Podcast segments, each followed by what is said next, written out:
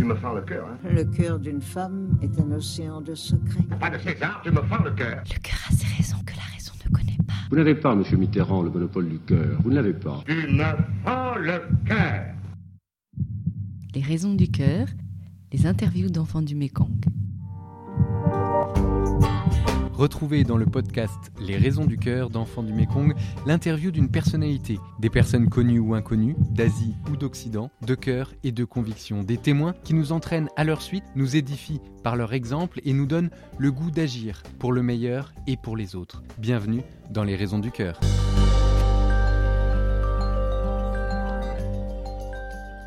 Le don est comme une porte, un simple élément du décor quand elle reste fermée, la promesse d'un ailleurs, un passage vers l'inconnu qui enthousiasme ou qui effraie selon notre caractère. Il suffit de rien pour basculer dans une autre réalité, un petit effort de volonté. Tournez la poignée, faites un pas, franchissez le seuil, vous voilà ailleurs. Commence un voyage initiatique au cœur de vous-même, un voyage qui vous emmène loin, dans la pièce d'à côté où tout est neuf, où vous attendent un millier de rencontres et autant de surprises. Mais si le don est bénéfique à tous, s'il nous révèle à nous-mêmes et apporte autant de joie qu'on le dit, est-il vraiment gratuit? Est-ce encore le don ou bien une simple transaction, un peu de bien-être intérieur contre un peu de temps et de ressources? Est-ce qu'on ne se sert pas soi-même quand on s'engage pour l'autre? Est-ce qu'on ne sert pas ses propres soifs, sa propre curiosité? Curiosité pour l'homme et soif de la mission, voilà justement deux constantes qui émaillent le parcours de mon invité d'aujourd'hui, fondatrice des formations Isha, destinées aux femmes pour les aider à s'enraciner et rayonner pleinement en retrouvant l'unité et l'écoute intérieure. Claire de Saint-Lager est également l'auteur de l'essai La voix de l'amoureuse, libérer le féminin, désir, intériorité, alliance, paru aux éditions Artege en 2017. En 2010, elle est partie au Cambodge comme volontaire pour enfants du Mekong. À l'occasion de l'anniversaire des 30 ans des missions bambou, elle a accepté de nous en dire davantage sur sa représentation de la mission et de l'engagement. Bonjour Claire. Bonjour Antoine. Sur le site d'Isha, ton entreprise de formation, tu cites Marianne Williamson. C'est notre propre lumière et non pas notre obscurité qui nous effraie le plus.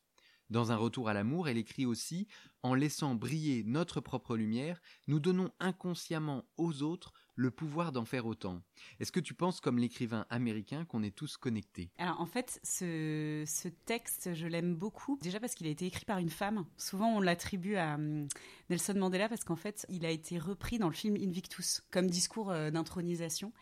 Et euh, je pense effectivement qu'on peut avoir cette croyance, et en tout cas c'est très profond chez les femmes, mais je pense que c'est vrai aussi chez, pas mal d'hommes, que ben, si je commence à briller, si je commence à prendre de la place, si je commence à... Eh ben, euh, je, je, vais, je vais étouffer d'autres, ou je vais euh, rompre la relation, ou, et on, a tendance à vouloir se faire discret, à vouloir s'enterrer. On a peut-être une fausse conception de l'humilité aussi. Et moi, je crois profondément en fait que on, nous sommes des sources d'inspiration les uns pour les autres. C'est peut-être en ça qu'on est connectés. Et donc, quand on voit quelqu'un euh, prendre un chemin de liberté, balayer euh, devant sa porte, euh, commencer à, faire de la lumière autour de soi, eh ben c'est contagieux. Et j'aime beaucoup cette phrase de Herman Hesse qui dit Nous ne sommes pas touchés parce que nous ne portons pas en nous. Donc souvent, quand on admire quelqu'un, quand on est touché par euh, une action, euh, une personnalité, euh, eh bien, c'est qu'en fait, on porte en nous aussi ce potentiel. Et donc, c'est là où je pense au contraire que la générosité des autres peut, peut être une belle source d'inspiration, en fait. Alors, on l'a dit, tu es parti en 2010 comme volontaire bambou ouais. sur le terrain au Cambodge il y a 9 ans. Aujourd'hui, les, les, missions bambou ont, ont, 30 ans. Ça fait 30 ans que Enfants du Mékong envoie des volontaires sur le mmh. terrain au service des enfants les plus pauvres en Asie. Euh, quel retour sur ta propre expérience et comment est-ce qu'elle a été fondatrice pour toi? L'introduction euh, de mon livre commence par mon année au Cambodge. Donc en fait, je, je plonge dans... Enfin, on pourrait se dire, mais attends, euh, elle va parler de la femme, du féminin, euh, qu'est-ce que ça vient faire là? Mais en fait, euh, l'Orient est très porteur du féminin, enfin de cette essence du féminin. Et du coup, j'ai vraiment été inspirée par l'Asie déjà, euh, et par mon expérience au Cambodge, et par mon expérience dans le foyer des filles. Donc oui, euh, c'est évident que ça a été une année fondatrice. J'ai un thème qui m'anime énormément, c'est ce thème de la mission, le fait que on est chacun appelé en fait à porter du fruit avec notre singularité, avec ce qui a été déposé en nous, et que pour moi la mission, elle dépasse la question de la vocation professionnelle. C'est vraiment la manière singulière que j'ai d'être au monde, d'être en relation, de me donner et de donner. Et donc ça prend tout un tas de formes. Mais je pense que quand on est habité par ça, ben, on a un tel désir d'unité qu'il y a un désir d'unifier notre vie et de plus se donner en petits morceaux et en cases. Et euh, moi, c'est comme ça qu'est né euh, sans doute le projet d'Isha Formation. Et en même temps, je dis beaucoup qu'il y, a eu- un peu, j'allais dire, une convergence entre le désir et l'appel. C'est-à-dire que j'étais mue par un désir, j'étais à l'écoute de ce que ce désir me, me, me donnait comme information sur, mais en fait, qu'est-ce qui me fait vibrer, qu'est-ce qui me rend vivante, qu'est-ce qui, qu'est-ce qui fait que je me sens à ma place, que j'ai de la valeur ajoutée, que je sens que ça fait du bien aux autres. Et en même temps, de l'autre côté, euh, j'allais dire l'appel, dans le sens où quand on est, j'allais dire quand on est appelé à faire quelque chose, bah, il y a des portes qui se ferment et il y a des portes qui s'ouvrent. C'est-à-dire qu'il faut être aussi attentif à, hum, ce qui, enfin, à notre, ce qui se passe dans notre environnement. Et parfois, on a, je veux dire, on s'acharne par exemple sur, euh, j'en sais rien, un travail ou un appel ou un engagement qu'on a pris. Et finalement, ça commence à, à se refermer, à devenir une branche morte. C'est probablement que c'est le moment d'aller ailleurs. Et de l'autre côté, on peut avoir des appels, des engagements, des, euh, des personnes qui vous demandent voilà, d'intervenir sur tel ou tel thème et qui là peuvent venir confirmer quoi, ce désir qui nous, ont- qui nous a appelés. Alors Voilà. justement, quand, quand, quand j'écoute ton expérience, dans l'équation du don, il y a l'intériorité, Ouais. il y a l'extériorité, il y a euh, ce qu'on reçoit, ce qu'on donne. Qu'est-ce que tu réponds, toi, à, à ceux qui, quand ils analysent un peu les engagements, le don, ils estiment qu'il y a une part d'égoïsme dans le sens où ce qu'on donne est finalement assez peu de choses par rapport à ce qu'on reçoit. Et c'est vrai, on, a tous l'expérience en Asie, par exemple, que quand on, s'engage pour les, enfants en Asie, on reçoit énormément. C'est vrai. Donc comment est-ce que toi, tu, vois cette part des choses? Moi, je suis pas trop d'accord sur le fait que euh, le don c'est égoïste parce qu'en fait, on, on est fait pour ça. Enfin, en fait, quand on ne se donne pas, on s'assèche. Et moi, je vois aussi, euh, voilà, autour de moi, des, personnes qui peuvent être très blessées et qui, du coup, même s'ils ils sont remplis de trésors, ont beaucoup de mal, enfin, ont tellement peur du manque qu'elles ont beaucoup de mal à se donner, ou à laisser cette, voilà, ce, mouvement. euh, et, je vois combien ça peut être euh, vraiment un handicap aussi, au- là pour le coup, un vrai handicap au niveau humain, de pas avoir d'espace, de lieu où, en fait, on, nous fait confiance, on nous laisse la possibilité de nous donner. Et après, dans, dans la question du don et, et, enfin, et de la relation, en fait, euh, je crois que c'est pas calculé. Tu sais pas vraiment ce que tu vas recevoir. C'est pas comme si tu disais, euh, Oh, je donne ça et puis je vais recevoir ça en échange. En fait, il y a, vraiment une part d'abandon où bah, toi, tu donnes ce que tu es. Donc, euh, je veux dire, en plus en Asie, on arrive avec plein de maladresse parce que nous, on est très, voilà, on est, j'allais dire, moi j'aime bien dire, je caricature, mais je dis que voilà, nous, on est beaucoup dans la tête. En Asie, c'est beaucoup plus le cœur, avec les inconvénients et les avantages des deux modes de fonctionnement. Et je pense que c'est la beauté de la rencontre, c'est que du coup, on apprend à s'inspirer. euh. Moi, je, je dis beaucoup, par exemple, que les filles dans mon foyer, elles sont hyper sensibles. Elles, elles étaient hyper sensibles. Elles étaient, euh, euh, elles ressentaient vraiment. Voilà, elles, elles, elles- elles ressentaient vraiment euh, quand moi, je pouvais passer par des phases un peu de désolation, de fatigue, d'épuisement, de tristesse. Donc, elles avaient des petites attentions pour moi. Enfin, elles me glissaient des petits mots sous la porte ou elles me et, en même temps, parfois, quand elle allait pas bien, je voyais qu'elles elles avaient beaucoup de mal à mettre des mots sur ce qu'elles ressentaient. Donc, à la fois, elles ont une sensibilité qui est profonde, mais il y avait ce handicap de pas pouvoir euh, formuler, mettre des mots. Et en fait, l'é- l'échange qu'on a pu avoir, c'est que ben, moi, j'ai appris à me laisser euh, aimer par les filles, à me laisser euh, euh, soigner, chouchouter. Je me souviens très bien quand ma sœur est venue me voir au Cambodge, elle m'a dit, mais t'es une princesse, quoi. Quand j'arrivais. Parce que dans mon foyer, elles étaient aux petits soins. Et en même temps, voilà, en même temps, j'étais leur maman, je prenais soin d'elles. Enfin, il y avait quelque chose de cet ordre qui s'était mis en place. Et, et de l'autre côté, ben moi, je vois que dans des moments où elles étaient vraiment enfermées dans leurs émotions, ben, le fait d'avoir cette capacité à mettre des mots, euh, voilà, euh, euh, ou des expressions, ou à les aider à, à, voilà, formuler ce qu'elles portaient en elles, ben, j'ai apporté de mes ressources, j'allais dire, pour, pour les aider à vivre cette grande sensibilité. Donc, je pense que voilà, il y avait un, échange qui se faisait, voilà. Une inspiration mutuelle. Ouais, une, une inspiration mutuelle. Et après, moi, ce que je dis beaucoup, c'est que je pense que le don, c'est pas euh, je te donne, enfin, je donne à Antoine et Antoine me rend. C'est que si on, voilà, on, est dans cette dynamique euh, de vie, ben voilà, je peux donner quelque chose à Antoine et Antoine va le donner à Adélaïde et Adélaïde va le donner à Chong et Chong va le donner euh, à Sreirat et, ça- va circuler et ça va être transformé et ça va être reçu et j'allais dire il y a une il y a une digestion aussi dans le don enfin il y a une je pense qu'en fait ça c'est hyper important euh, aussi pour pas aller à l'épuisement. Moi ça c'est quelque chose que j'ai dû apprendre.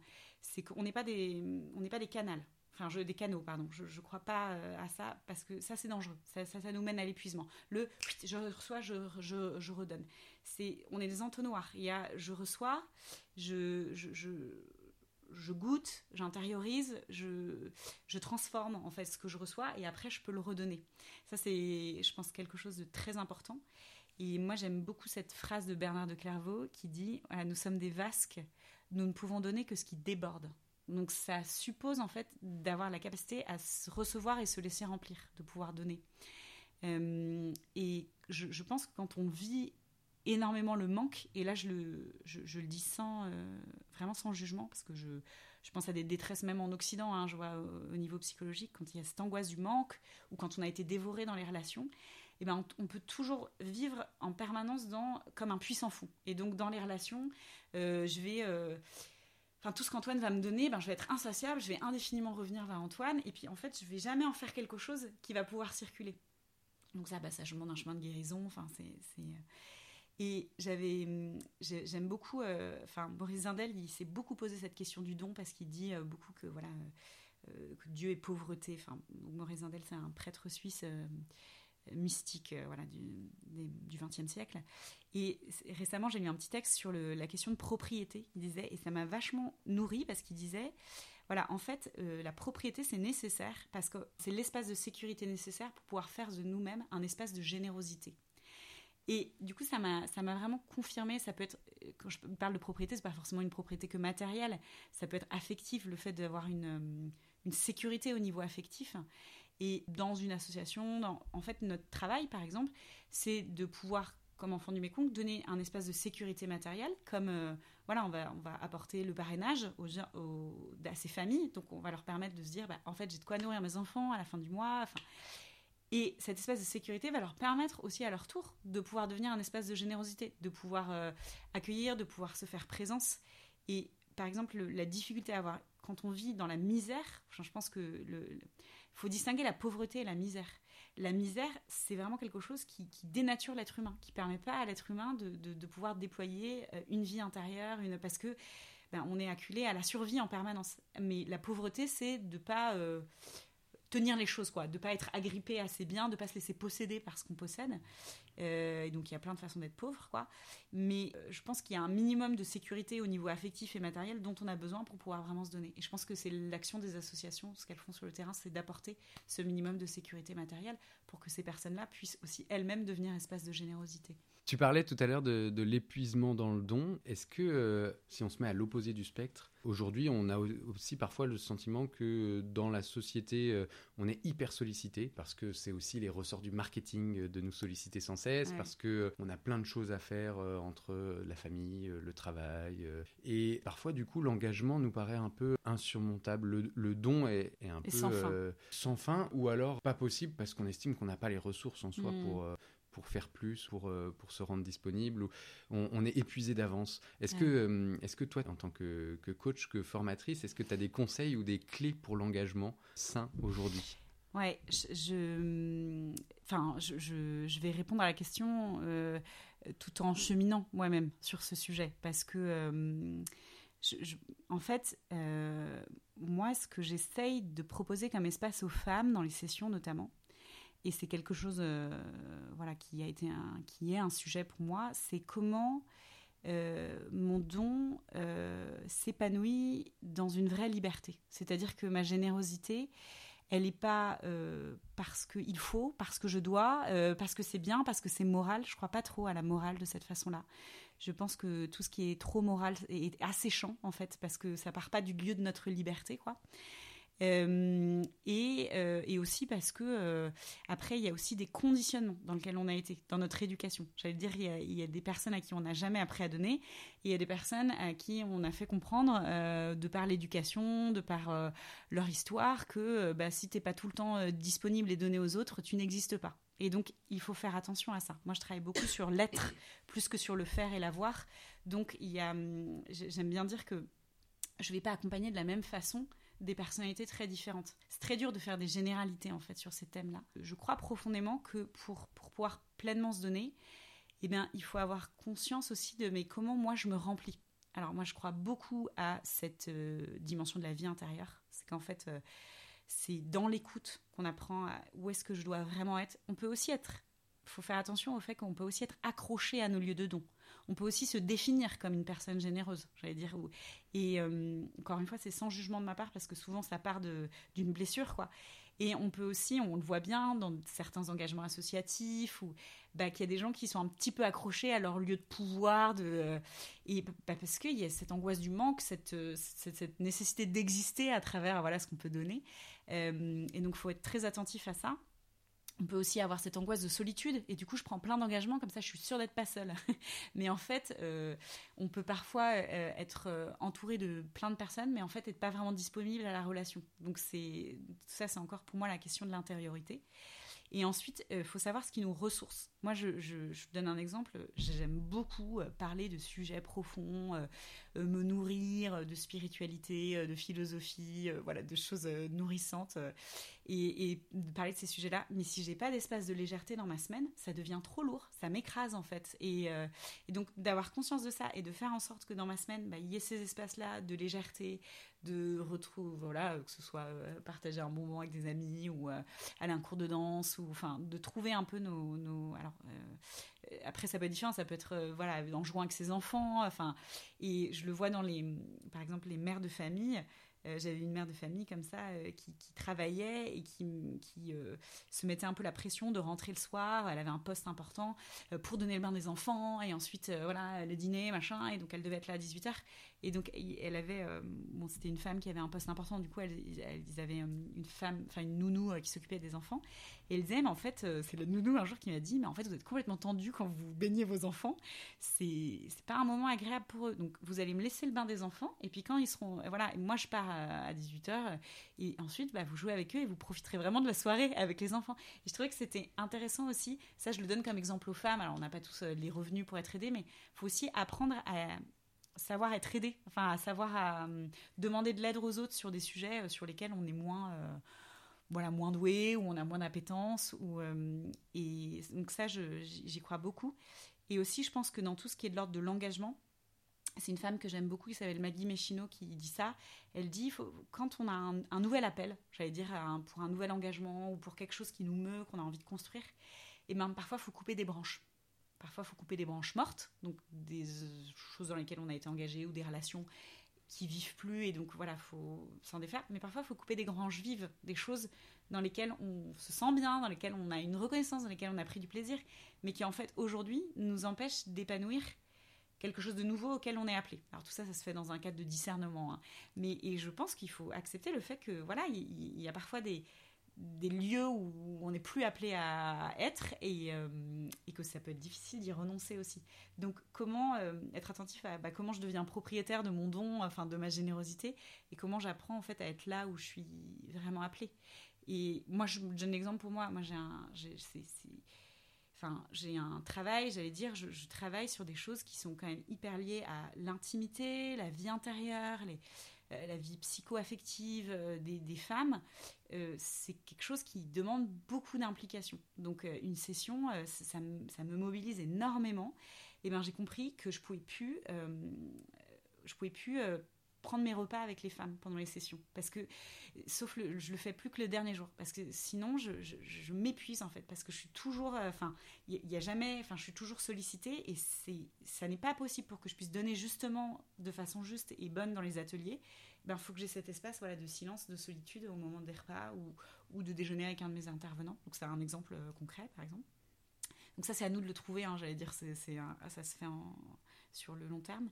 Et après, euh, je, dans, enfin, comme j'ai par exemple un travail qui est très impliquant en fait sur le plan personnel, eh ben j'ai pas 15 000 engagements autres euh, dans ma vie parce que parce que je considère que c'est là où je dois me donner de la meilleure façon. Enfin, par contre, voilà, ponctuellement quand il y a des appels à un endroit ou à un autre et que je sens que bah, j'ai la disponibilité, c'est le bon moment, bah, je, le fais quoi. Mais euh, et j'ai conscience et c'est aussi, je pense, une liberté à avoir parce que j'en sais rien, on me demanderait de de, faire la maraude euh, pour, euh, dans mon quartier.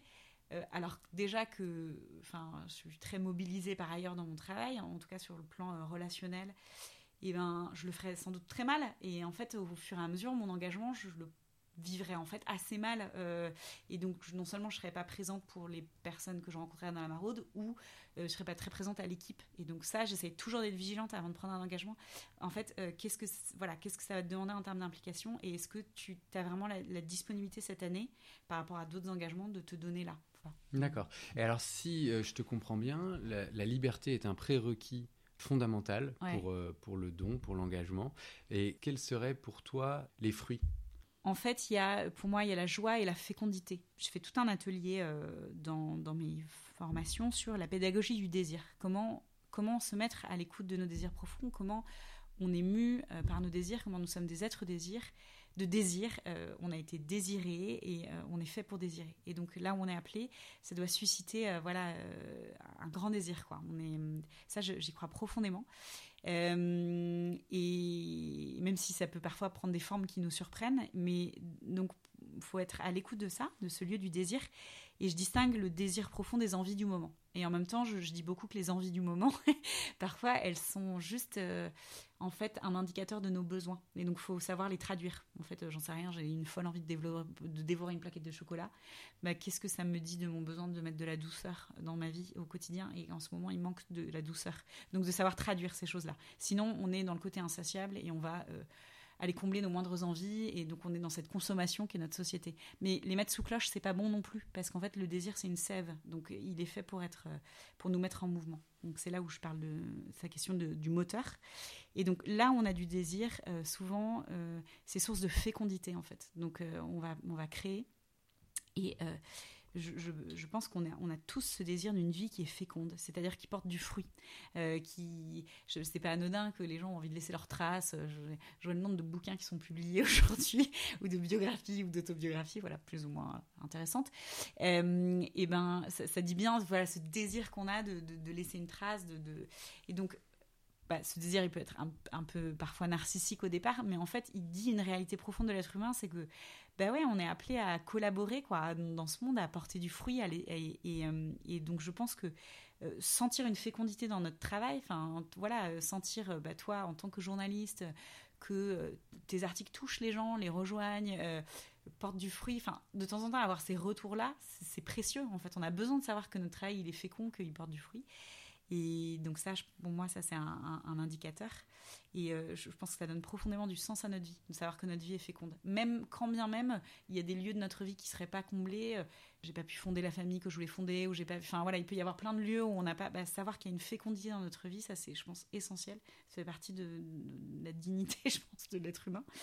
Et ensuite, euh, la question de la joie, qui est un vrai curseur, c'est que voilà, quand il commence à plus y avoir de joie, ben parfois, je pense que c'est important de non pas d'abandonner la mission, c'est pas ça, c'est de faire un pas de recul, d'aller remplir, d'aller nourrir, d'aller euh, d'aller euh, nourrir, que ce soit par euh, la vie intérieure, que ce soit par des choses qui nous remplissent, la beauté, une lecture, un temps de silence, enfin voilà, ou un temps d'amitié dont on a besoin. Enfin, bah, euh, moi, je, dis souvent, par exemple, que j'ai besoin d'espace où je suis pas Madame Micha formation. J'ai besoin, en fait, d'avoir des lieux où les gens, je suis juste claire. Et en fait, dès qu'on fait quelque chose, euh, bah, c'est pareil, j'en sais rien, on travaille pour Enfants du Mékong, bah, euh, les gens euh, vont vous poser 15 000 euh, milliards de questions sur le parrainage, alors même que vous êtes, euh, j'en sais rien, un mariage euh, et que vous avez envie de, profiter du moment. Bah oui, c'est important, en fait, d'avoir des lieux de, de gratuité où on existe en dehors de cette fonction euh, qu'on, voilà, de notre travail ou de notre engagement. Donc ça, je pense que c'est important. Euh, ça, ça nous... Parce qu'on est plus que ce qu'on fait. Et, euh, et voilà, et donc ça pour moi c'est important de t'entendre, de prendre un pas de recul pour pouvoir renourrir à la mission. Et aussi je pense qu'il y a une question de mouvement, c'est qu'en fait on peut pas donner en continu. Il y a des moments où il faut pouvoir se remplir pour pouvoir mieux se redonner. Euh, les gens qui ont la foi, ça passe aussi beaucoup par leur vie de prière et leur vie d'intériorité.